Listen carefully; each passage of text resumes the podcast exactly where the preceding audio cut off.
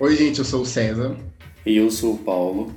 E como vocês amam o universo da, da dramaturgia, esse episódio está bem interessante. Aproveitando essa onda de reprise, já que todas as produções originais estão paralisadas devido ao coronavírus, a gente escolheu seis novelas que poderiam ser reprisadas. Sim, como todo mundo sabe aí que teve essa paralisação aí, do Covid, que todas as novelas foram paralisadas, e tem aí esse, essas notícias pipocando na internet que as gravações vão voltar agora no mês de julho, para as novelas estrearem em agosto. Que a gente acha completamente errado, não tem necessidade de voltar nenhuma novela para agora. Esse ano não tinha que estrear nenhuma produção. Porque coloca em risco não só os atores, é, os produtores, diretores, mesmo com esses protocolos de segurança que eles querem colocar, gente, não adianta. É o que eu falei com o César. A Eliana ela se contaminou porque as gravações do programa continuaram e eles tiveram que paralisar as gravações por conta disso. Saiu essa notícia de que eles tiveram que paralisar. Então não é só na Globo. Todas as emissoras têm que parar e investir em reprise. Medidas efetivas de proteção. Não tem nada que confirme isso. Então é, é muito, é muito arriscado. Você está colocando em risco a saúde dos atores, da produção, de todo mundo, porque não, não, não tem necessidade. E, e fora que novela tem muita questão do contato físico e tem atores do grupo de risco. Você vai tirar atores do grupo de risco, você vai ter que reescrever toda a novela, ter que reescrever toda uma história. Então, assim, é muito complicado. Um exemplo, Amor de Mãe, uma das personagens mais queridas é a Lourdes. A Lourdes, ela é do grupo de risco. Você vai tirar a Lourdes da novela?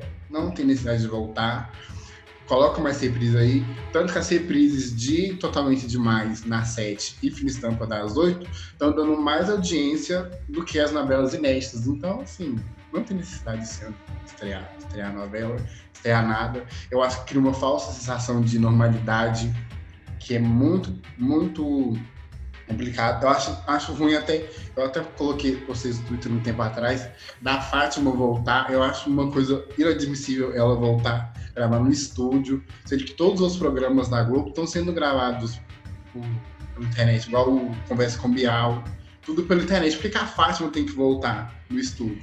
Ali, ali, ali ela tá usando. É, tem pessoas da produção ali. É, até mesmo ela ali tá na produção e pode, pode se contaminar. Então é muito muito complicado essa questão. Sim, eles querem voltar com as novelas por conta da audiência.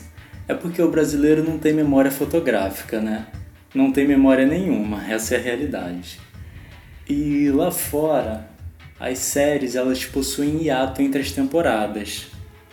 Passou uma temporada, a pessoa lembra do que aconteceu na primeira. Começa a segunda, ela lembra de tudo que aconteceu na primeira. Aqui no Brasil não é assim. Não adianta. Quando voltar, a audiência vai cair, tanto das seis quanto das sete, tanto das nove. Não adianta. Então é melhor investir em reprise agora. Investe em reprise. Depois que a audiência caiu, caiu. A nova que entrar no lugar vai superar. E essa é a lei da dramaturgia. É só investir na divulgação da próxima, da sucessora. Tanto é que eles já estavam até gravando a sucessora de Amor de Mãe, que é a novela Delícia Manso, ela já estava sendo gravada. E eles tiveram que parar as gravações. A Darcy também tá, já estava com alguns capítulos gravados, eles pararam. E a Globo tem um arsenal de, de títulos para reprisar. Não tem necessidade nenhuma de voltar. Essa questão de querer ter materiais inéditos não precisa, gente. Não, não, não tem essa necessidade. Exatamente. E é por isso que nesse episódio a gente vai falar sobre novelas que poderiam ser reprisadas nessa época de coronavírus. Claro que uma são sonhos distantes, né? sonhar, sonhar é de graça, gente. Então, de, deixa a gente sonhar aqui e é isso. E a gente vai começar com a Dar 6, que é um dos meus favoritos. E a novela que eu escolhi é Além do Tempo, de 2015. Ela foi escrita pela Elizabeth Jean e pela e direção do Rogério Gomes. A média geral dela foi de 26 pontos. Foi uma média muito satisfatória, uma das maiores audiências. E é uma história muito boa. Ela, ela é uma trama espírita, como todo mundo sabe, Elizabeth. Ela é uma autora que tem, que tem esse, esses temas espíritas nas novelas. E ela começa no século XIX com um casal que já se conhecia de vidas passadas e eles têm que ficar juntos, juntos, mas tem vários empecilhos. Tem uma vilã que é a Melissa, personagem da Paula Oliveira. Tem a Condessa Vitória, que é a personagem da Irene Havas, que ela é uma, ela não é uma vilã, ela é uma mulher amargurada pela vida. E os personagens principais é a Lívia e o Felipe, personagem do Rafael Cardoso e da Aline Moraes. E aí acontece uma virada de 150, 150 anos e, a, e eles vão para os dias de hoje eles têm que lidar com isso, essas, o acerto de contas do passado nos dias de hoje. Tem que lidar com tudo isso. E é uma novela muito boa. Assisti, todo, assisti todos os capítulos.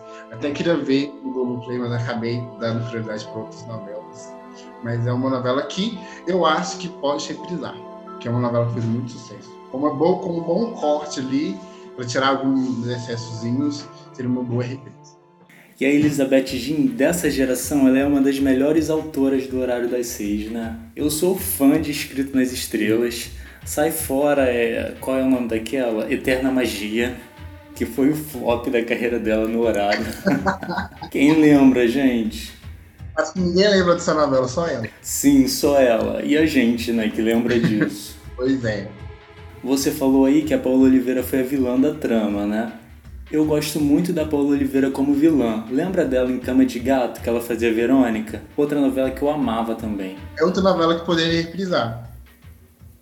Bom, eu vou falar de lado a lado, que inclusive eu assinei o Globoplay ano passado por conta dessa novela. Sou apaixonado por essa novela, que foi do horário das seis, foi escrita pelo João Ximenes Braga e a Cláudia Lage, e teve direção do Denis Carvalho. Essa novela ela foi tão elogiada pela crítica que em 2012, porque ela é de 2012, a safra de 2012 foi uma safra tão boa de novelas que os horários ficaram mais ou menos assim. Foi lado a lado às 6, Cheias de Charme às 7 e no horário nobre Avenida Brasil.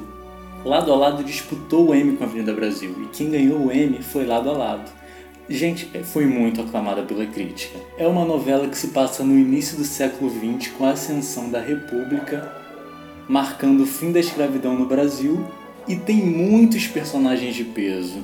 A gente já começa com essas personagens de peso pelas protagonistas, que são a Laura e a Isabel, interpretadas pela Marjorie Chiano e pela Camila Pitanga, respectivamente. Elas são mocinhas, mas não é aquela, aquelas mocinhas água com açúcar. E eu não gosto de mocinha, é raro eu gostar. E eu amo as duas, amo de paixão. Elas são heroínas. E a novela, o nome da novela é Lado a Lado porque a vida das duas se cruzam. Então o que, que acontece? A Laura, ela é uma jovem aristocrata rica e o pai dela está tentando entrar na política, porque como eu falei, foi, é, é o início da nova república, ele era barão. E a mãe dela, que é interpretada pela Patrícia Pilar, que é a Constância, era baronesa, barão e baronesa da Boa Vista. Então, com o fim da escravidão, eles saíram muito abalados com isso, decaiu o império deles. Então, o pai da Laura, que era o barão, ele tenta a todo custo entrar na política. Mas enfim, a Laura ela é uma jovem aristocrata que acabou de se formar professora e ela é uma mulher muito à frente do seu tempo. Ela não quer se casar, eu lembro disso, que ela não queria se casar. Ela se casa, mas sem amar o, marido. Sim, ela estava noiva com ele há um ano. Eles eram namoradinhos de infância e foram prometidos como noivos. Ficaram noivos e foi um noivado à distância, se eu não me engano, dois anos. Eles ficaram dois anos longe um do outro, um ano. E quando ele volta, ela não quer se casar, porque o personagem dele é interpretado até pelo Thiago Fragoso. E ele tá maravilhoso nessa novela, lindo demais. E o personagem dele é muito bom, que é o Edgar, que é muito à frente do tempo. Então é, a Laura ela não queria se casar. Já a Isabel, outra protagonista interpretada pela Camila Pitanga, ela era apaixonada pelo noivo dela, que é o Zé Maria, personagem do Lázaro Ramos. Inclusive é um personagem maravilhoso e essa novela ela tem muitos momentos históricos e é aí que já entra um desses momentos. As duas se casam no mesmo dia. A Isabel era para casar primeiro e a Laura depois. A novela se passa no Rio de Janeiro. No dia do casamento, a prefeitura estava no processo de modernização do Rio de Janeiro. Então eles estavam derrubando os cortiços. Isso realmente aconteceu, tá, gente? Está na história do Rio de Janeiro, no início do século XX. E o que, que era isso? Eles queriam construir ruas largas no Rio de Janeiro, inspiradas em Paris. Olha só o delírio, né, gente? Nunca será. E eu sou carioca, tá? Então eles começaram a derrubar os cortiços. Isso, isso aconteceu no dia do casamento da Isabel. E ela morava no cortiço com o Zé Maria e o pai dela. E para poder defender a casa, né, o Zé Maria luta capoeira contra os profissionais da prefeitura que queriam derrubar os cortiços. E aí chega o policial e ele luta com a polícia, e na época capoeira era proibido, era considerado um crime. Então ele foi preso. E a Isabel achou que ela foi abandonada no altar. E essa cena é muito forte, a cena do, do casamento, porque a Constância chega, que é a personagem da Patrícia Pilar, que é a mãe da Laura, ela faz a vilã da trama. Gente, não tem nada a ver com a Flora, tá? Ela é oposta da Flora. A Constância ela tinha humanidade, ela amava os dois filhos que ela tinha.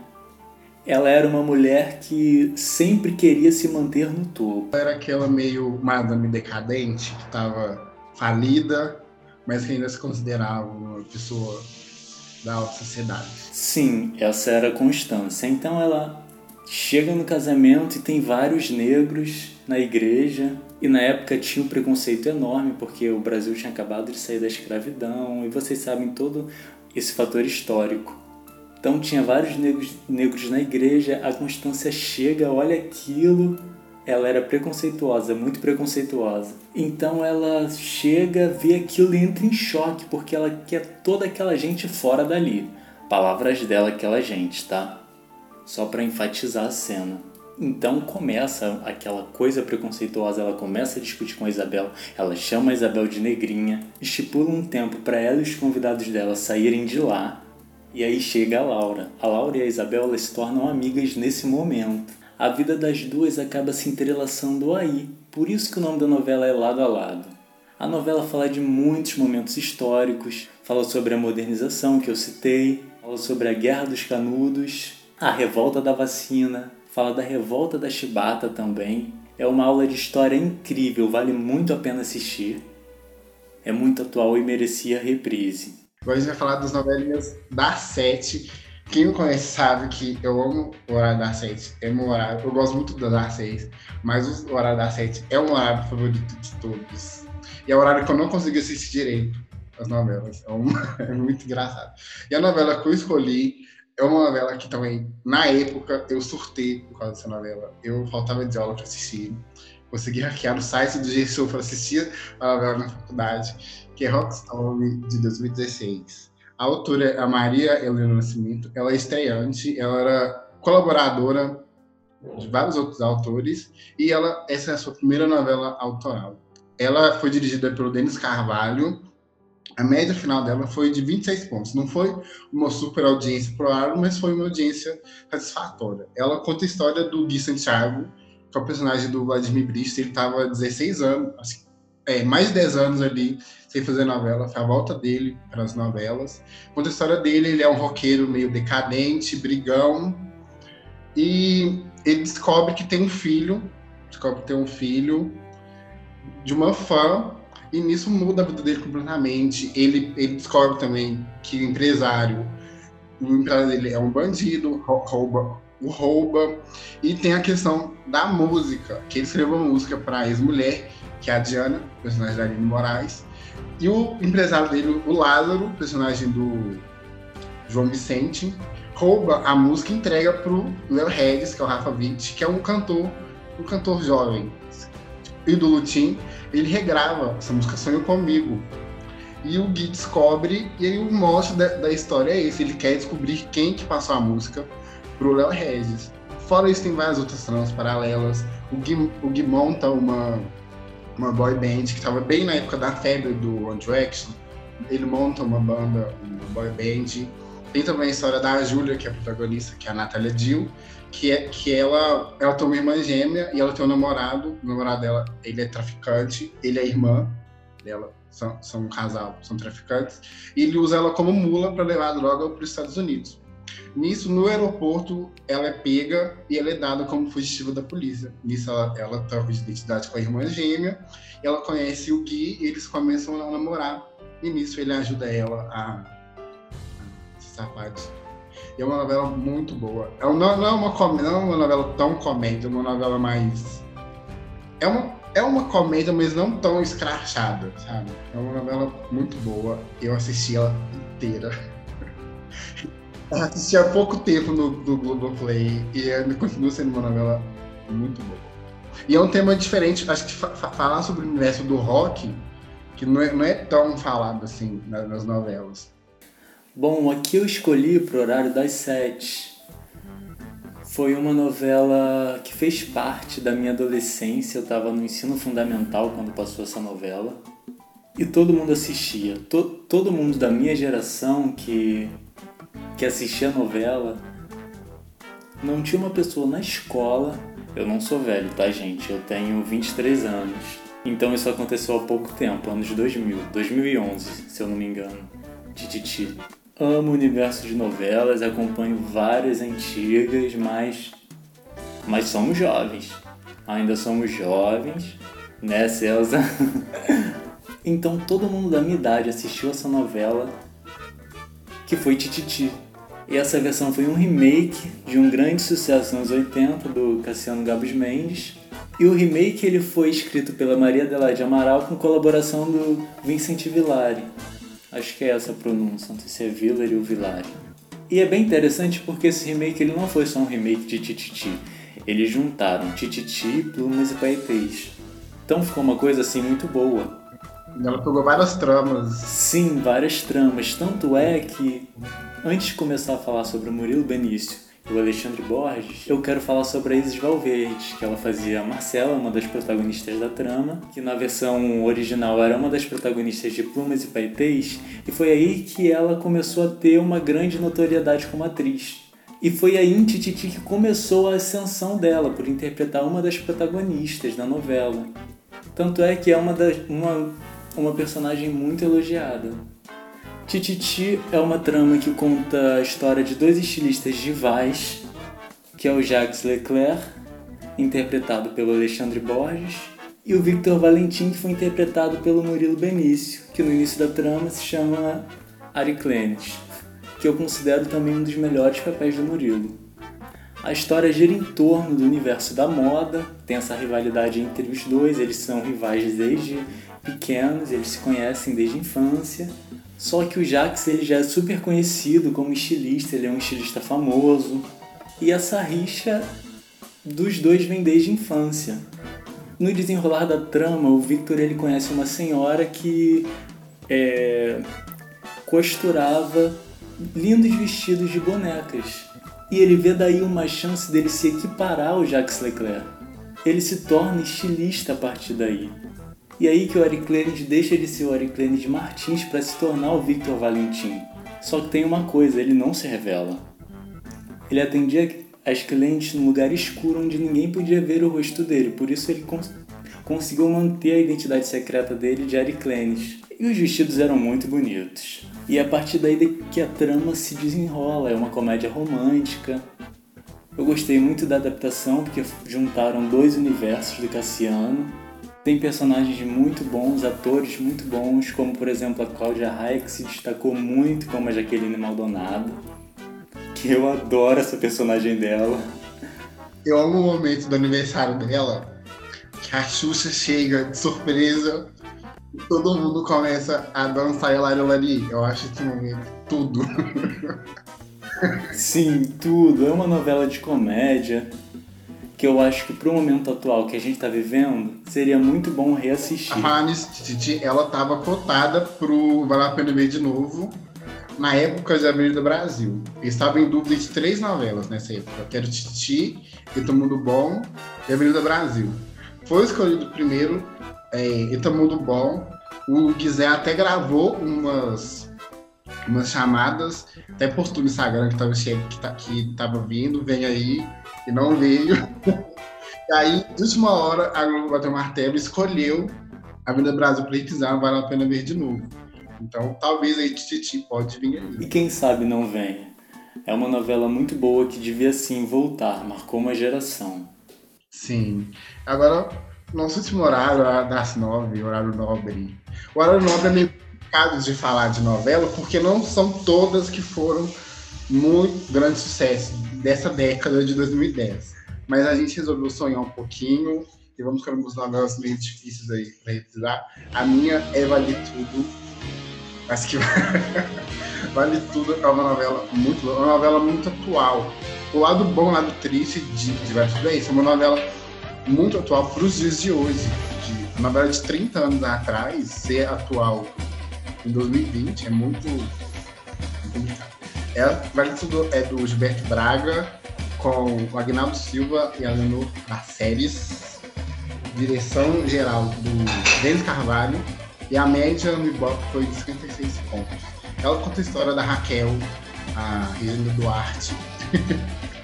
que ela, ela era uma mãe, ela era uma pessoa muito boa, e ela tinha uma filha, que era o verdadeiro demônio, que era a Maria de Fátima, Glória Pires, e a Glória, a Pires, a Maria de Fátima, rouba a mãe, vende a casa da mãe e vai pro Rio e deixa a mãe sem nada e vai pro Rio virar, tentar virar modelo. E a mãe descobre, e a mãe vai pro Rio atrás dela e tem toda essa história do, de pessoas muito boas com pessoas muito ruins. E tem a Odette Reutemann, maravilhosa, que a Beatriz Regal, que é uma. Eu não considero a Odette Reutemann uma, uma vilã, vilã. Ela tipo, é uma pessoa sem nenhum caráter. Tipo, ela não tem caráter nenhum.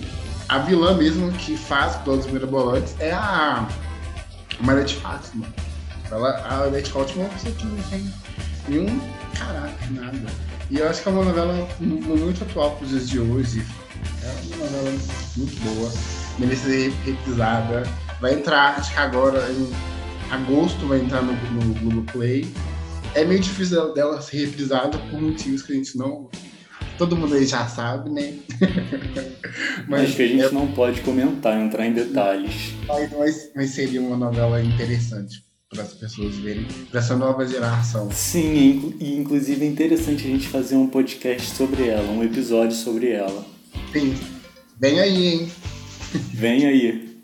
E a novela que eu escolhi também é do Gilberto Braga, que é Paraíso Tropical que eu considero a última novela realmente boa dele. Inclusive, prefiro Paraíso Tropical do que Celebridade. Porque Paraíso Tropical ela foi uma novela muito dinâmica. Então, o que, que foi Paraíso Tropical?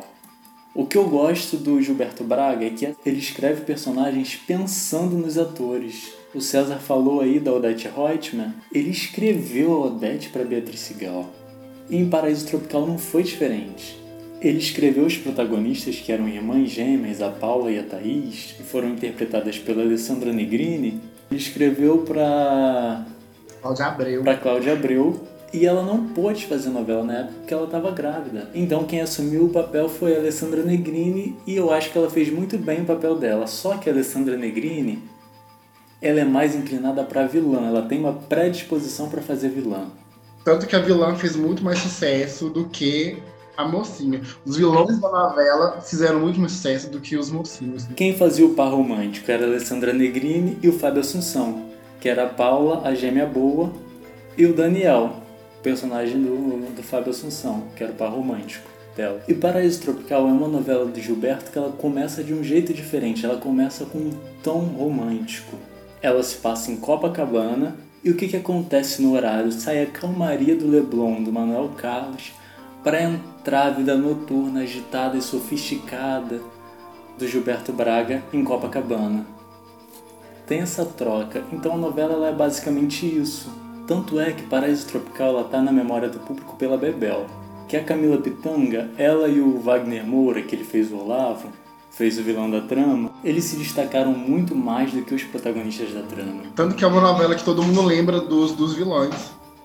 Não, não, não, lembra nem tanto da história da novela em si. Lembra muito do, dos vilões. Por isso que seria bom uma reprise. É uma novela muito boa, com protagonistas muito bons, com tramas paralelas muito boas, muito bem fluídas, muito bem escritas, um roteiro muito bom. A Vera Holtz, que fez a Marion, foi uma que se destacou muito nas tramas coadjuvantes. Quem deixou a desejar, não pelo seu talento, porque a gente sabe que a Glória Pires é um talento nato, mas pela personagem que ela fez a Lúcia, ela não tinha nada para proporcionar ali. Era uma personagem que não tinha nada para agregar.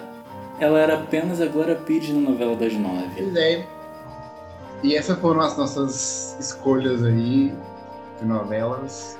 Eles queriam muito que algumas fossem reprisadas. Infelizmente não dá pra gente falar mais como a gente gostaria, mas fica aí as nossas dicas de reprise. E quem tiver Globoplay Globo pode assistir algumas aí no Globoplay que tem. E obrigado por ouvirem e até o próximo. Então até o próximo episódio. Obrigado.